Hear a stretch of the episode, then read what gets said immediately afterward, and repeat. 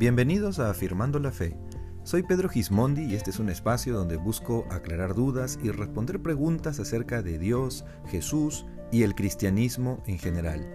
Espero que al hacerlo pueda confirmar, fortalecer tu fe y si no conoces a Dios, puedas considerarlo porque Él existe y quiere estar cerca de ti.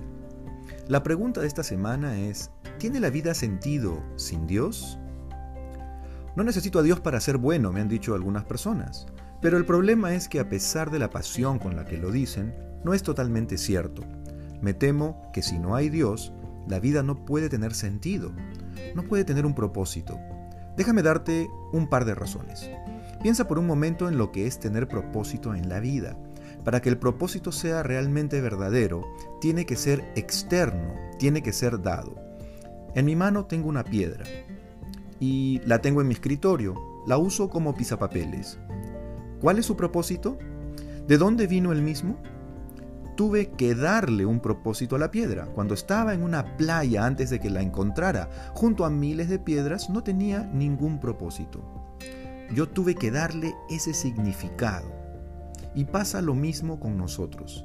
Si no hay un Dios que conceda un propósito a nuestras vidas, estamos en la misma posición que la piedra en la playa. Pero hay un segundo problema que va más allá. Supongamos que eres ateo y dices, todavía creo que puedo inventarme un propósito para mí mismo, que puedo avanzar en la vida yo solo, que solo tengo que moverme jalándome de los pasadores de mis zapatos existenciales, por decirlo de alguna manera. Bueno, aquí está el problema, cualquiera que sea el significado que inventes para tu vida. El resultado será precisamente el mismo. En el ateísmo morirás, tus hijos morirán, todos tus descendientes morirán, la raza humana entera se extinguirá un día, pues el sol se expandirá y se tragará la tierra. Un día el universo llegará a su fin y solo quedará un vacío oscuro y frío. El resultado será el mismo sin importar las elecciones que tú hagas ahora. Frente a esa realidad, uno de los principales ateos del siglo XX, Bertrand Russell, escribió lo siguiente, solamente sobre la base firme de la firme desesperación se puede construir con seguridad la habitación para el alma. La única conclusión para el ateo es la desesperación, porque eso es lo que vemos mientras miramos fijamente el agujero negro que está al final del universo. ¿Puedes vivir de esa manera? No. Cada uno de nosotros tiene que vivir como si hubiera un sentido y un propósito en la vida, lo que no necesariamente prueba por sí mismo que hay un Dios, pero es como un gran letrero luminoso que apunta en esa dirección. Si no hay un Dios, la única alternativa es que la evolución nos haya arrojado aquí a nosotros, criaturas muy particulares, como tú y como yo, para buscar un significado, aunque no lo haya. Pero si Dios existe, ah, eso cambia todo.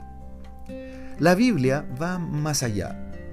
Al principio del Evangelio de Juan, en el Nuevo Testamento, comienza de la siguiente manera. En el principio era el Logos, y el Logos estaba con Dios y el Logos era Dios. Y este Logos se hizo carne y caminó entre nosotros. ¿Qué es el Logos? Es la antigua palabra griega usada por los antiguos filósofos para hablar del significado de la vida. Actualmente en la Biblia tú lo lees, traducido al español, como en el principio era la palabra y la palabra estaba con Dios. O otras versiones dicen en el principio era el verbo y el verbo estaba con Dios. Lo que está diciéndonos el apóstol Juan aquí es que el significado de la vida no es un misterio intelectual por resolver, sino una persona a la cual hay que conocer, una persona cuyo nombre es Jesús. ¿Lo conoces?